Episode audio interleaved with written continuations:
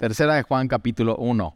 Una de las cosas que vamos a ver en esta carta de solamente 15 versículos y la vamos a terminar hoy, vamos a ver cuatro personas o cuatro personajes en esta epístola. El primer personaje es las primeras dos palabras de la carta, que es el anciano, que ya sabemos quién es porque lo vimos la semana pasada, que es Juan, el apóstol. Esta palabra anciano es presbítero, que tiene que ver con liderazgo en la iglesia, pero va más allá que, que liderazgo, tiene que ver con edad, con madurez, Juan más o menos tiene 90 años cuando está escribiendo esta carta y le escribe con mucho amor y con mucha ternura para... para el eh, tercera de Juan va particularmente para alguien que se llama Gallo. Entonces el primer personaje es Juan, quien escribe la carta, el segundo personaje es Gallo, eh, que Gallo significa alegre. Entonces eh, es uno de los nombres de los 13 nombres eh, más comunes en este tiempo en, el imperio de Roma y en, el, griego original. Eh, en México como que eh, gallo, y no tiene nada que ver con gallito feliz ni nada de eso, y más ahorita con el video de Cristian Castro que salió, dices, ¿qué le, o sea, ¿qué le pasó a este cuate? Si, si no sabes qué le pasó, no lo veas, por favor, ¿ok? ya sacaste tu celular, ya lo vas a googlear, ¿verdad? Pero es eso, gallo eh, tiene que ver con, con, un nombre alegre. Ahora, en México, como que el nombre de gallo, si te dicen gallito o gallo, como que, o sea, no, no tiene que ver con alegría, sino más como que te enojas y te prendes rápido. Pero aquí es un nombre gallo y vamos a ver acerca de él. Vamos a ver a otro hombre que se llama eh, Diótrefes y al final vamos a ver un hombre que se llama Demetrio una de las cosas que vas a ver en esta carta es que hay hombres que puedes imitar y hay hombres que no deberías de imitar. Y entonces se vuelve una carta muy práctica que al final de todos estos versículos vas a salir de aquí diciendo, tengo que ser como estos hombres y no tengo, no tengo que ser como estos hombres y, queda muy, muy claro eso.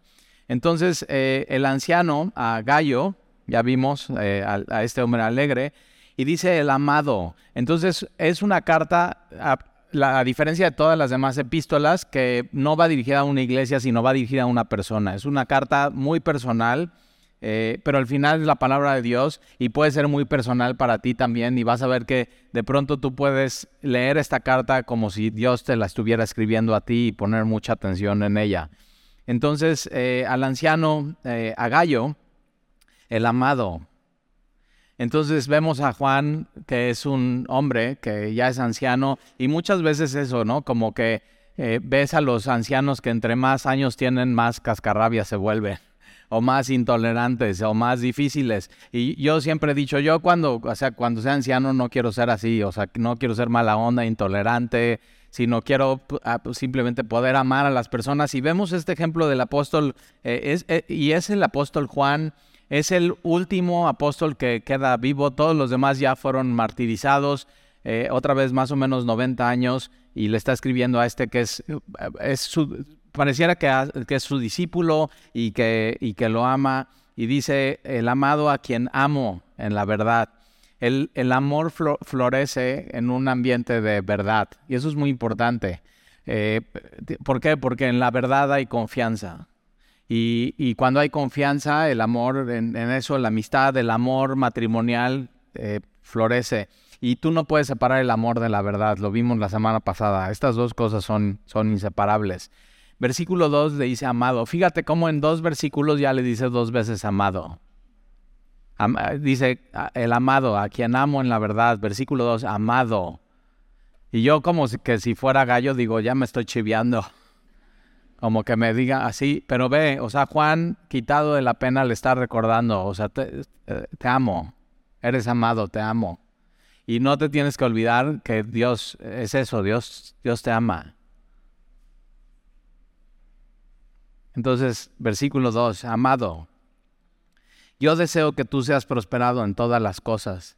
Ahora aquí el yo deseo, algunas otras traducciones lo ponen como yo oro. Y ve qué hermoso. Entonces de pronto como que Dios nos abre una ventana a cosas que Juan, el apóstol, oraba por otras personas y que tú puedes orar por otras personas. Entonces tus deseos por las otras personas no solamente son buenos deseos y pensamientos positivos, sino son oraciones a Dios. Y, y, tú puedes orar así por, por, por, tus amigos, por los otros en la iglesia, puedes orar así por tu esposa, por tus hijos, por tus, por tus papás, por si tienes abuelos, por tus abuelos. Entonces, fíjate, amado, yo deseo que tú seas prosperado en todas las cosas. Ahora aquí prosperidad no tiene que ver con económica, sino si es en todas las cosas. Y no tiene que ser con que tengas muchísimo dinero ni muchos bienes, sino se podría leer así, amado, yo oro por ti para que te vaya bien.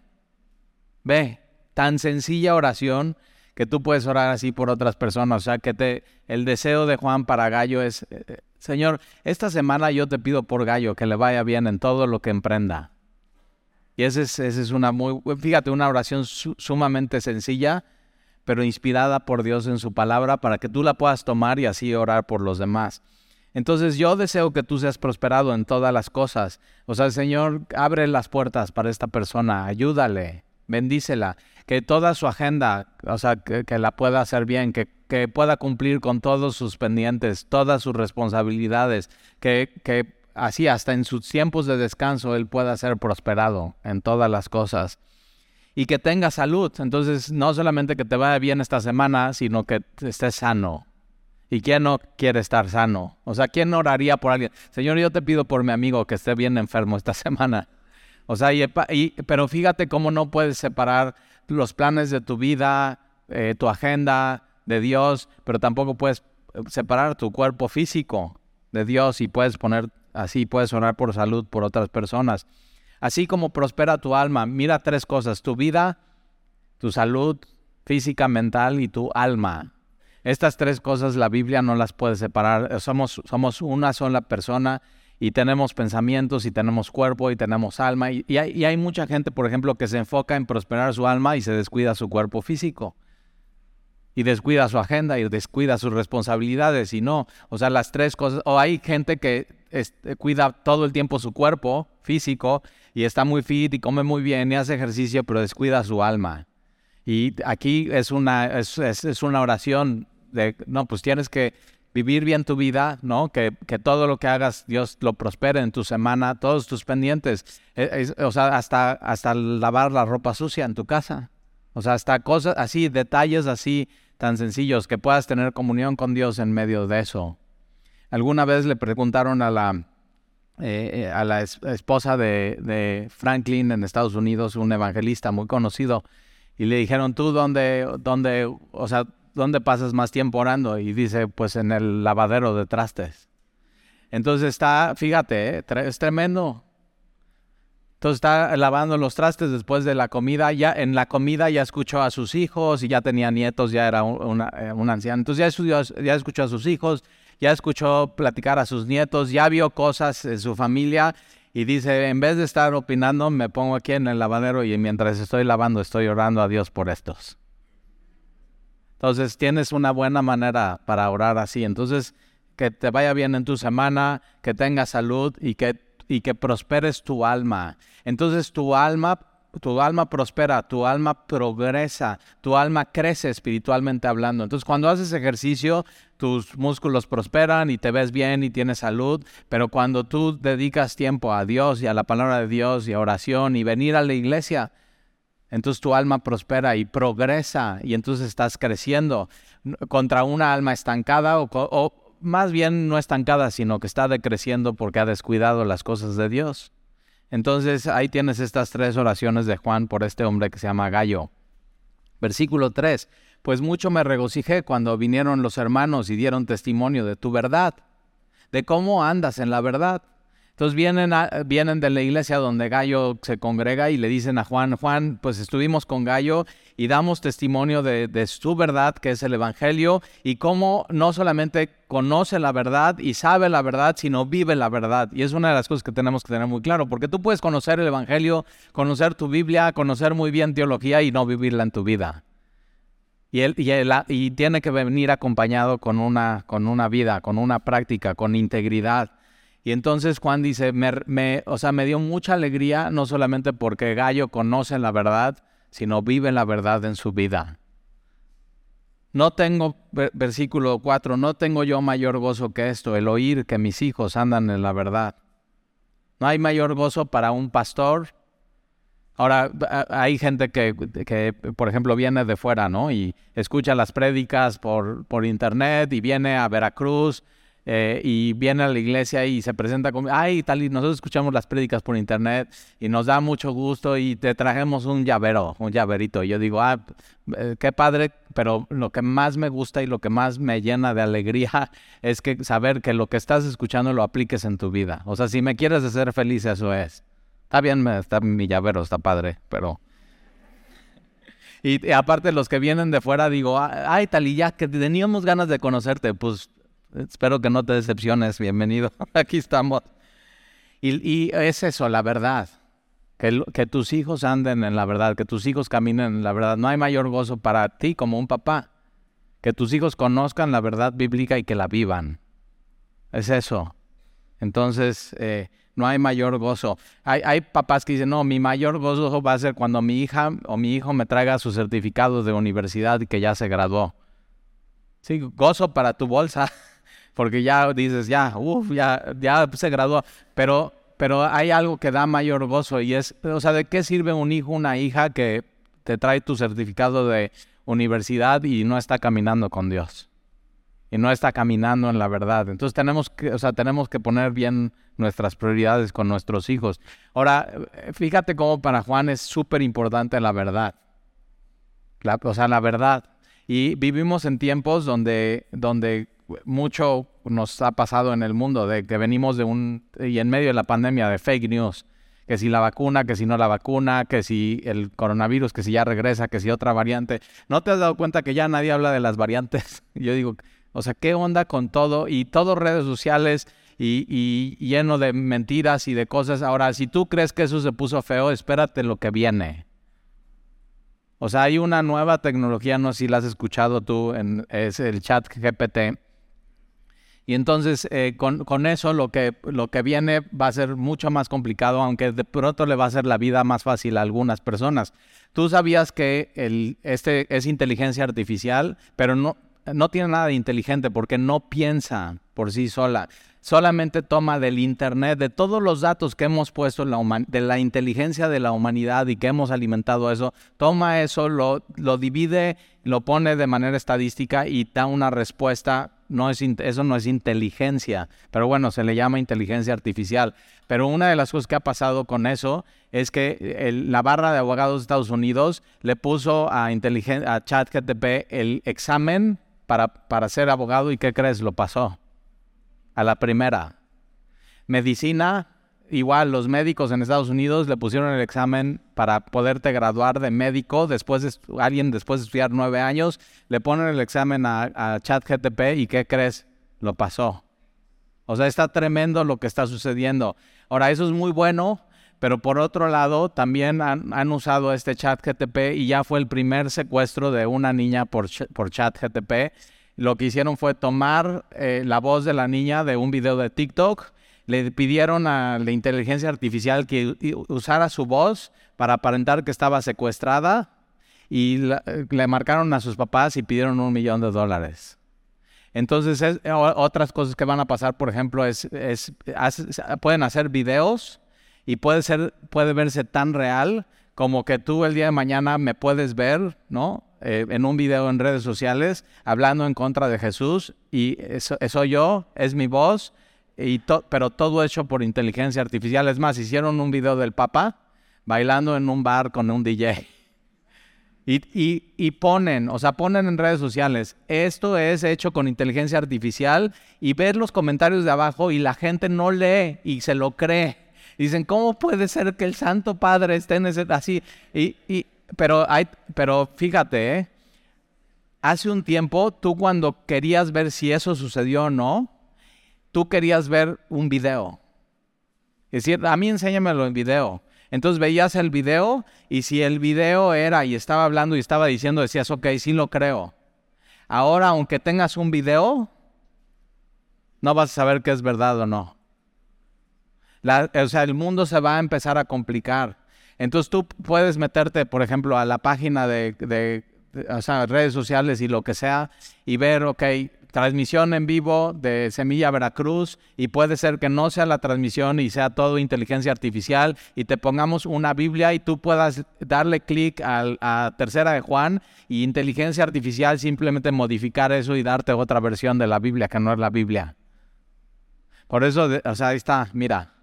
Yo digo, no, yo prefiero algo que, nadie lo pueda tocar, es mío. y entonces, ¿qué crees? Nadie lo puede cambiar. Y entonces aquí puedo abrazar la verdad, la puedo subrayar, la puedo hacer mía. Y entonces, cara a cara. Por eso, una de las cosas que más relevantes se van a volver en la pandemia, que era todo virtual, todo por Zoom, todo a distancia. Y hoy y hay gente que dice, no, hay que seguir igual. Y yo digo, no, porque no vas a saber qué es verdad y qué no.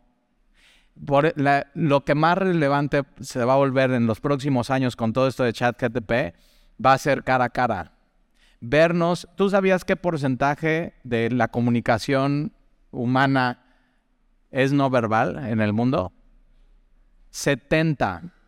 Eso no lo no puedes ver la comunicación no verbal por línea. No la, o sea, por eso es tan importante venir, reunirnos, estar juntos, vernos a los ojos.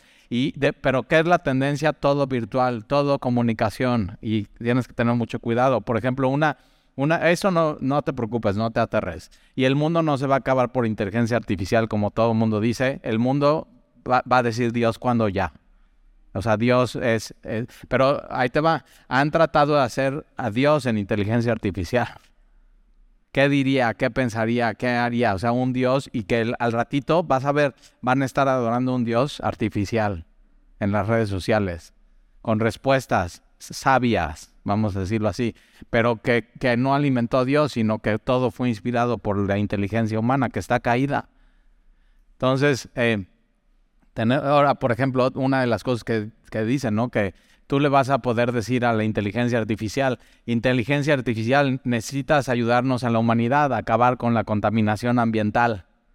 Y entonces lo que va a hacer es que se va a volver tan, tan inteligente y tan eh, o sea, va a ir aprendiendo que va a superar, ¿no? A la misma máquina, a la misma computadora y va a decir, ok, sí, y de pronto así, ¡pum! Ya.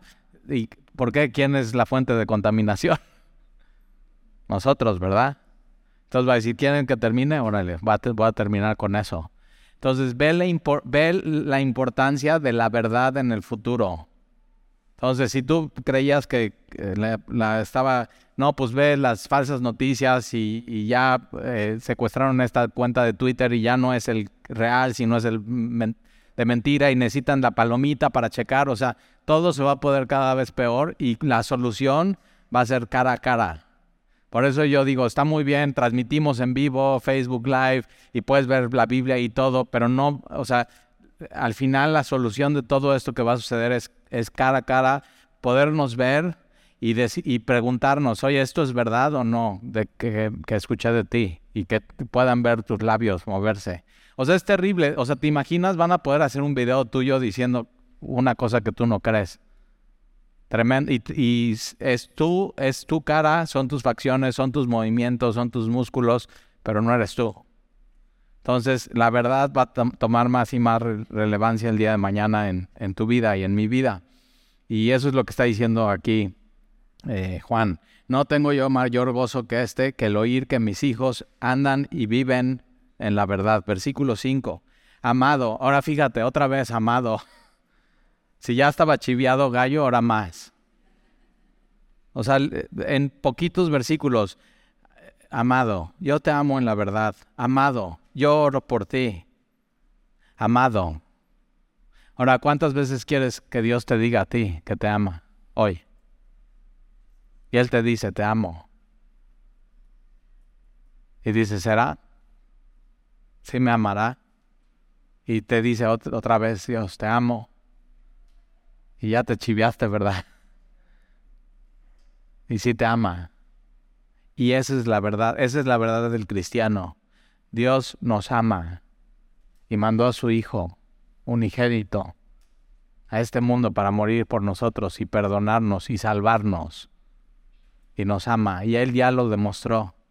Y, y aunque ya lo demostró, le encanta decirlo una y otra vez, para que no se nos olvide. Entonces, amado, versículo 5, fielmente te conduces cuando prestas algún servicio a los hermanos Ahora, se, oye muy, que es, este es un hombre que, es amigo de Juan, que Juan ya evidentemente vemos que le ama, pero no solamente eso, sino, sino es un, Gallo es un hombre fiel. Y uno de los valores que se están perdiendo hoy en, los jóvenes es la fidelidad. O sea, llegan, uh, uh, llegan a un trabajo y a los tres meses ya se aburrieron y quieren cambiar de trabajo y no saben ser fieles, no saben, o sea, y no sabemos ser fieles con nuestros amigos, con nuestras esposas, con nuestra esposa, en nuestro trabajo, en nuestra iglesia. Y es un valor que tenemos que volver a Dios para recuperarlo. Y, Gallo es un hombre fiel y dice, tú te conduces cuando prestas algún servicio a los hermanos. Ahora aquí se oye así como cuando tú prestas un servicio a sus hermanos, o sea, como que muy Reina Valera 60, pero realmente, eh, o sea, Juan le está diciendo, gallo, tú eres un gallo cuando tú trabajas y estás haciendo algo por los demás. Bien, eres fiel. Y esta palabra prestas algún servicio es haces un trabajo que es cansado. No solamente físico, sino mentalmente. O sea, tú sabías que hay, hay gente aquí en Semilla, por ejemplo, hay gente que llega a las 8 de la mañana y no se va sino hasta las tres y media de la tarde. Y es un trabajo físico, y es un trabajo mental, y es un trabajo espiritual. Y, cuando salimos de aquí, así alguien dice, oiga, ¿no les gustaría, vamos a comer todos juntos? Y decimos, no, o sea, estamos fundidos. O sea, ya lo que queremos es ir a, así, poner nuestra espalda en la cama y descansar y ya. Y, poder decir, qué buen día, Dios es fiel, porque pudimos ser fiel a Él. Entonces, eh, uno, y, ve, hay gente que trabaja y se cansa por obtenerlo de él mismo. Pero un hombre fiel en la Biblia es alguien que se cansa y trabaja por los demás. El enfoque no es en uno, el enfoque es en los demás. Y eso es, eso es simplemente la iglesia. Entonces, amado, fielmente te conduces cuando prestas algún servicio a los hermanos especialmente a los desconocidos. O sea, tú puedes servir, amar y hacer algo por alguien aunque no le conozcas. Y ser fiel en eso. A mí, a mí una de las cosas que me encanta es hacer eso. Es cuando viene alguien nuevo a Semilla, ya, ya la conozco a, los mayoría que siempre, a la mayoría que siempre viene y domingo tras domingo tras domingo pero cuando veo a alguien que no ha venido, digo, quiero ir y servirle y conocerlo y saber de dónde viene. Entonces, por ejemplo, en el primer servicio alguien vino y viene de Ciudad de México y es la primera vez que viene y viene por esto y por el otro y estoy así y estoy para servirles y, les amas y les sirves. Y, fíjate, puedes amar y servir a los que conoces, pero, pero un valor cristiano es amar y servir a los que no conoces. Y mucho de lo que hacemos en Semilla, semana tras semana, es es para servir y amar a los que todavía no conocemos, pero que queremos conocer y queremos que ellos conozcan a Jesús, que son tus amigos, tus familiares que de pronto vas a traer. Entonces, y ve, Gallo es muy fiel en esto, en, en poder servir a, a los que no conocen. Ahora, tienes que tener cuidado porque te puede pasar que sirves muy bien a los que no conoces y a los que conoces y están cerca de ti los descuidas y también tienes que servirles y también tienes que amarles y también tienes que, cuidarlos. Por ejemplo, cuando abrimos discipulados, muchos de los profesores que te dan discipulados no saben qué grupo les va a tocar y se están preparando y se están edificando y están orando por un grupo que todavía no conocen. Y están este, sirviendo a los que son desconocidos pero que un día van a conocer. Entonces aquí tienes este amado Fielmente te conduces cuando prestas algún servicio a los hermanos, especialmente a los desconocidos, los cuales han dado ante la iglesia testimonio de tu amor. Entonces los desconocidos que iban decían ante la iglesia, ¿sabes qué Gallo nos, nos sirve, nos ama, es generoso, nos ayuda en todo lo que necesitamos? Eh, y harás bien en encaminarlos como es digno de su servicio a Dios para que continúen su viaje. Entonces, ¿a quién servían particularmente Gallo? cuando alguien venía, un misionero, un maestro, iba, en esos tiempos iban de iglesia a iglesia, y entonces Gallo, aún cuando no los conocía, los amaba, les servía, era generoso con ellos, y no solamente cuando estaban ahí, sino cuando iban a la próxima ciudad, los encaminaba, les daba lo que, lo que ellos necesitaban para seguir su viaje. Era un hombre generoso. Era un hombre que trabajaba para los demás, era un hombre que trabajaba para la obra de Dios. Ahora acuérdate, segunda de Pedro, Juan dice, si hay un falso maestro que llega, no le des la bienvenida ni le recibas, y menos lo encamines al siguiente lugar, no lo ayudes, porque si, estás si le ayudas a una persona así, estás ayudando a a a al fraude, no estás ayudando a la verdad. Y aquí lo que Juan está diciendo es, bien haces, y síguelo haciendo con los misioneros que, están haciendo bien su trabajo y cuando lleguen, sé generoso con ellos, ayúdales y cuando vayan a otra ciudad, encamínalos a la otra ciudad. Entonces una carta desanima a los falsos maestros y otra carta anima para los que sí están llevando el Evangelio. Entonces, para que, para que continúen su viaje. Versículo 7, porque ellos salieron por amor del nombre de Él. Los misioneros los que van de una ciudad a ciudad, salieron de donde estaban, dejaron algo para ir a otro lugar y llevar las buenas nuevas de Jesucristo. ¿Y por qué lo hicieron? ¿Cuál es la razón correcta? Por amor a Jesús. De hecho, Semilla Veracruz empezó como eso, no como una iglesia, empezó con una misión. Y adivinen quién eran los misioneros. Nosotros. Sandy, yo, mis hijos, y cuando salimos, salimos así y, la iglesia nos envió y nos encaminó. Ahora no nos dio dinero, pero nos dio algo mucho más importante que eso. Por años nos capacitó. Por años nos enseñó, por años nos fueron ejemplo para nosotros y, y nos así llegamos llenos del Espíritu Santo aquí a Veracruz. Y es eso, y, empezó así, como como una misión. Ahora, ¿por qué lo hicimos? ¿Por qué decidimos venir a Veracruz? Ay, Tali, porque nos amas. Pues todavía no te conocía. Lo hicimos, te, voy a decir la verdad, no lo hicimos por amor a ti, lo hicimos por amor a Jesús. Ahora, eh, ahí viene el asunto, que si amamos a Jesús, amamos sus mandamientos. Y uno de sus mandamientos es ama a tu prójimo. Entonces todo lo que hagas en tu vida tiene que ser para, por amor a Jesús.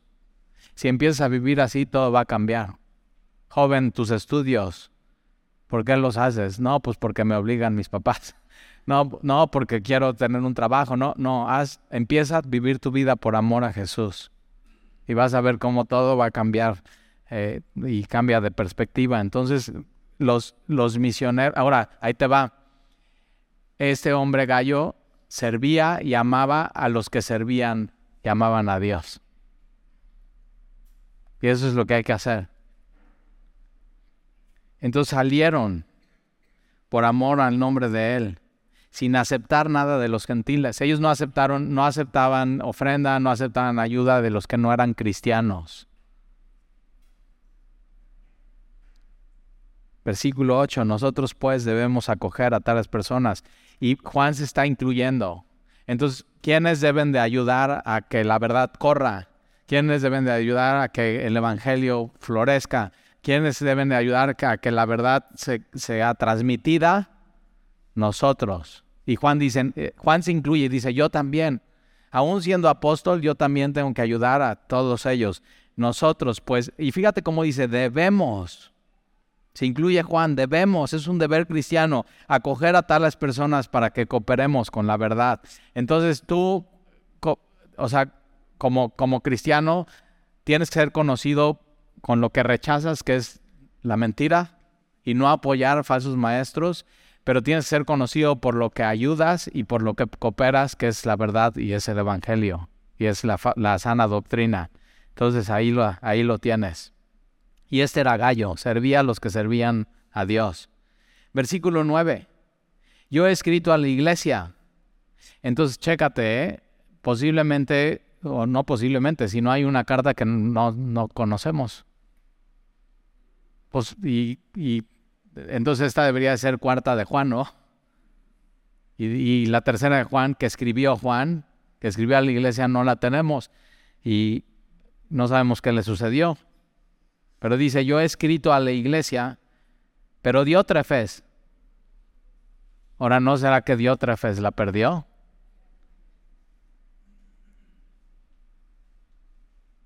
Saca tus conclusiones, mira. Yo he escrito a la iglesia, pero Diótrefes, al cual le gusta tener el primer lugar entre ellos, no nos recibe. No nos da la bienvenida, no nos recibe, no nos admite, no reconoce. No reconoce a Juan como apóstol ni como autoridad. Ahora, entonces ahí te va. Llega una carta a la iglesia, la recibe Diótrefes, es una carta que viene de Juan con autoridad apostólica y él en vez de enseñarla a la iglesia y leerla, se la guarda. Bueno, yo creo que no se la guarda, yo creo que la tritura. Y dice, esta no va, yo aquí mando. Entonces vamos a ver cómo ser y cómo no ser en una iglesia. Entonces mira a este hombre, Diótrefes.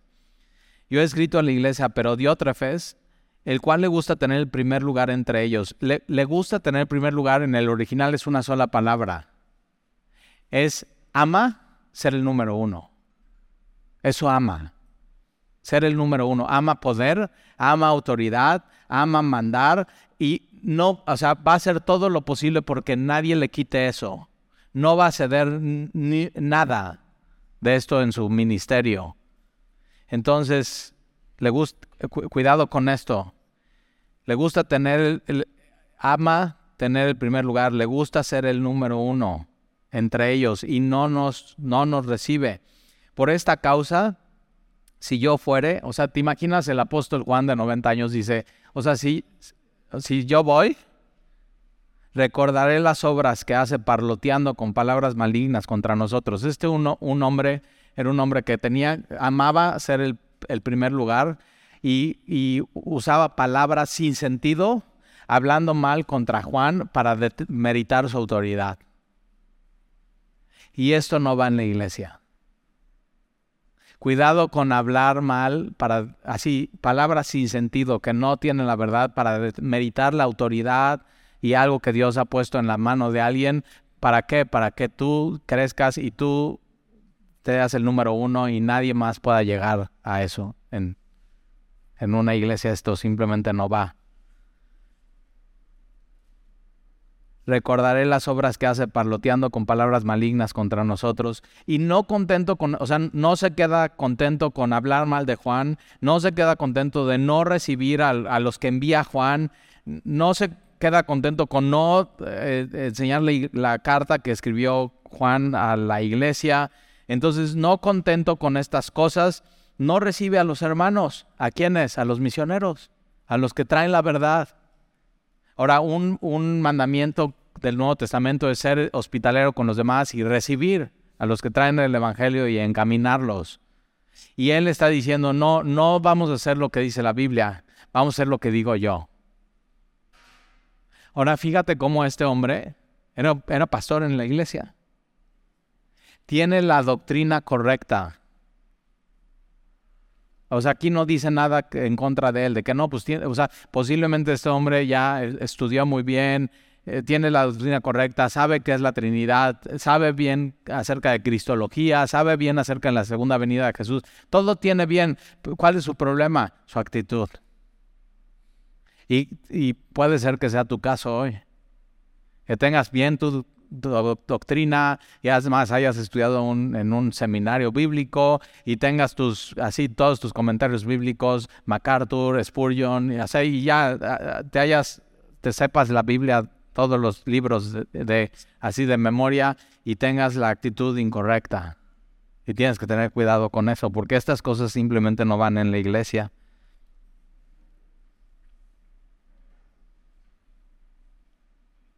En la iglesia no va a demeritar a alguien y hacerlo sentir mal.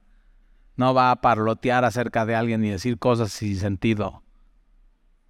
No va el amar querer ser el número uno, porque Jesús dice, el que quiera ser el número uno, tiene que ser el servidor de todos. Entonces él no, no recibe a los hermanos. Y, y, fue una, puede ser, es una decisión de él. Pero él no recibe a los hermanos y a los que quieren recibirlos se los prohíbe. Entonces es, este no es un pastor, es un tirano. Y en la iglesia no caben los tiranos, en el liderazgo.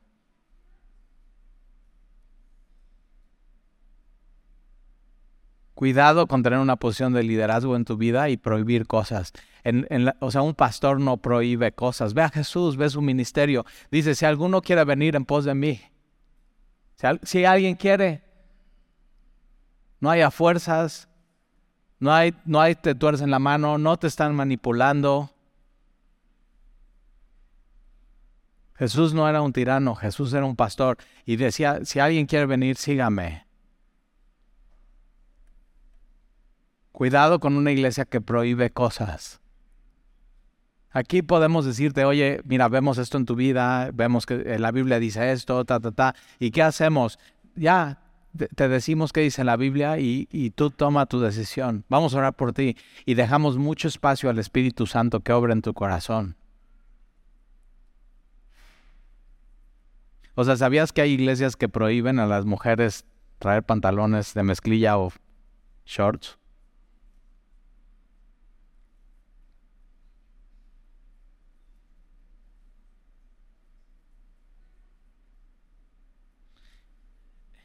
No contento con estas cosas, no recibe a los hermanos y a los que los reciben se lo prohíbe y los expulsa de la iglesia. Tienes que hacer lo que yo digo y si no haces lo que yo digo, o sea, te lo prohíbo y si no me obedeces, no puedes venir a esta iglesia. Y no solamente no puedes venir a la iglesia, sino vamos a hablar mal de ti. Y nos vamos a encargar que todos sepan que, es rebelde y desobediente y así. Cuidado. es un foco rojo. Y los expulsan de la iglesia. Versículo 11. Amado, ahí está otra vez. ¿Cuántas veces quieres escuchar esto de Dios hoy? Amado, no imites lo malo, sino lo bueno. Amado, no, no imites a Diótrefes. No seas como él. No seas un tirano. No, no tengas esta actitud. No, y entonces, ah, fíjate, esta palabra imitar es mimos, de donde viene nuestra palabra mimo. Y un mimo que hace está copiando lo que hace otra persona. Y entonces dice, y, y o sea, la raza humana es eso, cómo aprendemos viendo a los demás.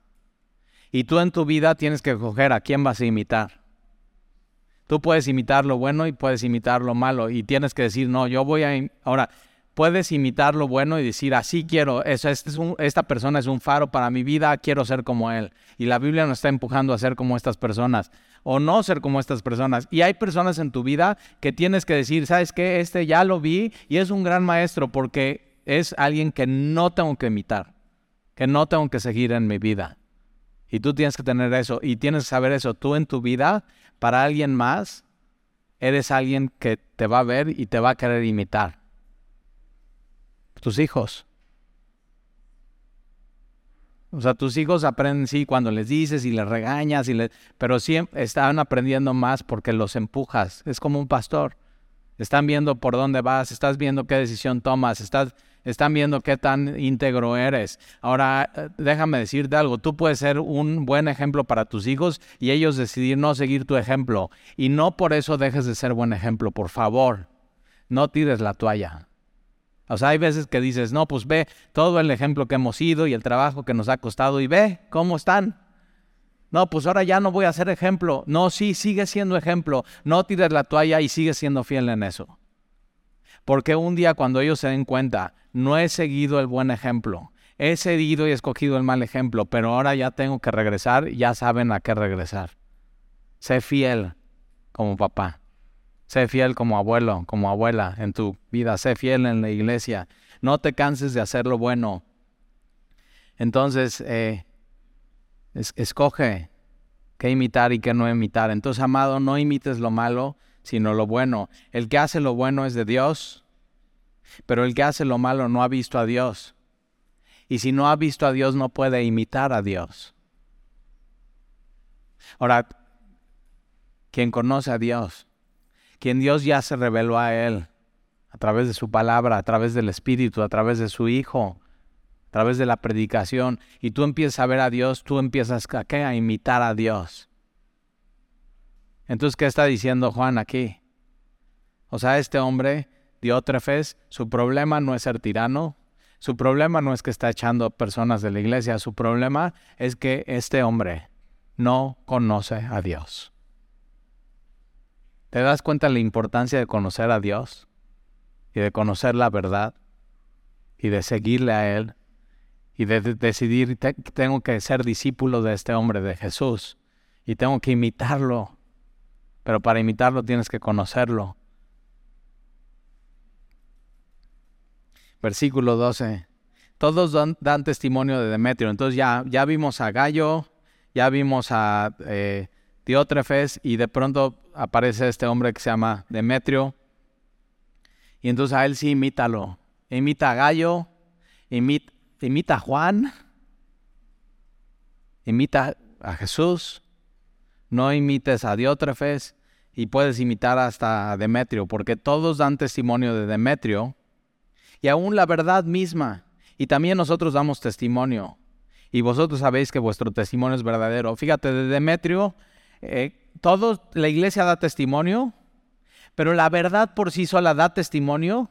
Y también Juan y ellos dan testimonio. Es decir, todos pueden dar testimonio. No nada más es, y, y es eso. Cuando eres un buen ejemplo, cuando quieres imitar a Dios, cuando conoces a Dios, eres íntegro por donde te vean. No eres con unas personas así y otras personas así. Y entonces esto es, esto es Demetrio. Ahora déjame hacerte una aclaración aquí. El nombre de Diótrefes y de Demetrio, los dos son nombres paganos y que posiblemente antes del cristianismo eran idólatras. Entonces tú no puedes poner de... Ah, es que tú no sabes de qué contexto vengo en mi vida. Uno decidió seguir a Dios y uno decidió rechazar a Dios. Uno decidió seguir la verdad y uno decidió no. ¿Te das cuenta? Tu vida simplemente es un fruto de decidir seguir la verdad y conocer a Dios o no. Entonces, ahí está Demetrio. Versículo 13. Yo, yo tenía muchas cosas que escribirte, pero no quiero escribírtelas con tinta y pluma. Ya vimos lo que significa tinta, es, una, es negro, con color negro, porque era una mezcla de carbón con resina y con agua, con tinta y pluma, porque espero verte en breve y hablaremos cara a cara. ¿Qué es mejor? Cara a cara. ¿Qué es mejor? Presencial. ¿Qué es mejor? Así, ¿Por qué? Porque entonces ahí no hay, no hay inteligencia artificial que nos separe. Es la verdad. Y acuérdate, la verdad es Jesús y, Jesús se encarnó y vino así con su rostro y estuvo cara a cara enfrente de ellos. Entonces, cara, ahora ahí, ahí te va, ¿eh? Es una carta que escribe Juan de manera personal a Gallo pero al final es inspirada por Dios y es una carta que escribe Dios a ti de manera personal, a sus hijos, a la iglesia. Entonces quiero que tomes este versículo 14 y es un versículo de Dios para ti y fíjate lo que dice. Porque espero verte en breve. Órale. Y Jesús que dijo, vengo pronto vengo en breve. Y Dios te está diciendo, así ve, Talí, espero verte pronto. Y entonces si un día voy a estar viéndome cara a cara con Jesús, ¿cómo voy a vivir? Yo no quiero ser como este hombre de otra vez. Quiero ser fiel. Porque espero verte en breve Acuérdate, Dios está diciendo a ti, porque espero verte en breve y hablaremos cara a cara. Se me pone chinita la piel. Órale. Hoy, hoy hablamos con Dios como a través de su palabra, a través de, de papel y tinta negra. Pero un día, en breve, y esta vida pasa rápido, ¿eh? Es como un soplo, es como un vapor, en breve, rápido. Un día vamos a estar delante de Él y vamos a por fin hablar con Él cara a cara. Y no va a ser papel y tinta, va a ser su voz, va a ser sus labios, va a ser así Él moviendo sus labios y diciendo tu nombre. Sus ojos viéndote a tus pupilas, cara a cara. Entonces, ¿cómo vas a vivir hoy? Porque espero verte en breve y hablaremos cara a cara. Versículo 15, la paz sea contigo. Sí, y la paz de Dios que tiene que ver con tranquilidad, con prosperidad, con salud. Entonces es un, es un deseo, es una oración. La paz sea contigo. Los amigos te saludan. Entonces ve, Juan de 90 años dice, oye, acá los amigos de acá los saludan allá. Hay una estadística que entre más grande te vuelves, menos amiguero te eres. Y la Biblia pone un gran valor en los amigos. Entonces, y ahora para ser un buen amigo tienes que ser un buen amigo. Involucra tiempo, involucra esfuerzo, involucra preocupación, involucra pensar en la otra persona. Y entonces Juan dice, los amigos te saludan. Saluda tú a los amigos. Y dice a cada uno en particular. Y en el original dice, saluda, saluda tú a los de allá y a cada uno por nombre. ¿Cómo eres con los nombres? Y ve, el cristianismo es, es, es, congregacional, el cristianismo es general, es el cuerpo de Cristo, pero al final es individual. ¿Y cómo son nuestras relaciones? Así, personales, individuales. Y cada cosa, cada nombre es una historia y tiene una vida y tiene una peculiaridad. Y la Biblia pone un valor muy importante en la amistad. Y acuérdate, Jesús. Jesús cuando habla de nosotros, sus discípulos, primero dice, son mis siervos, después así son, son, o sea, son mis esclavos, después no, pues yo ya les voy a decir mis amigos, y esos somos. Y de al final dice, son mis hermanos. La paz sea contigo, los amigos te saludan. Saluda tú a los amigos a cada uno en particular por, por nombre. Qué, hermosa carta, ahí está. Entonces, ya llévate lo que te tienes que llevar de esta carta y acuérdate, un día va a estar delante de Él. él viene pronto, Él viene en breve. Entonces, ¿cómo vas a vivir? ¿Cómo vas a apreciar la verdad? Y te pido un favor, no seas, no seas como este hombre fe, que ama el poder, ama la autoridad, ama que se haga lo que Él dice y no quiere ceder a eso y no hay lugar para eso en la iglesia. Quien quiera ser el número uno, que sirvan los demás. Es eso, se vuelve esclavo de los otros. Entonces, oramos.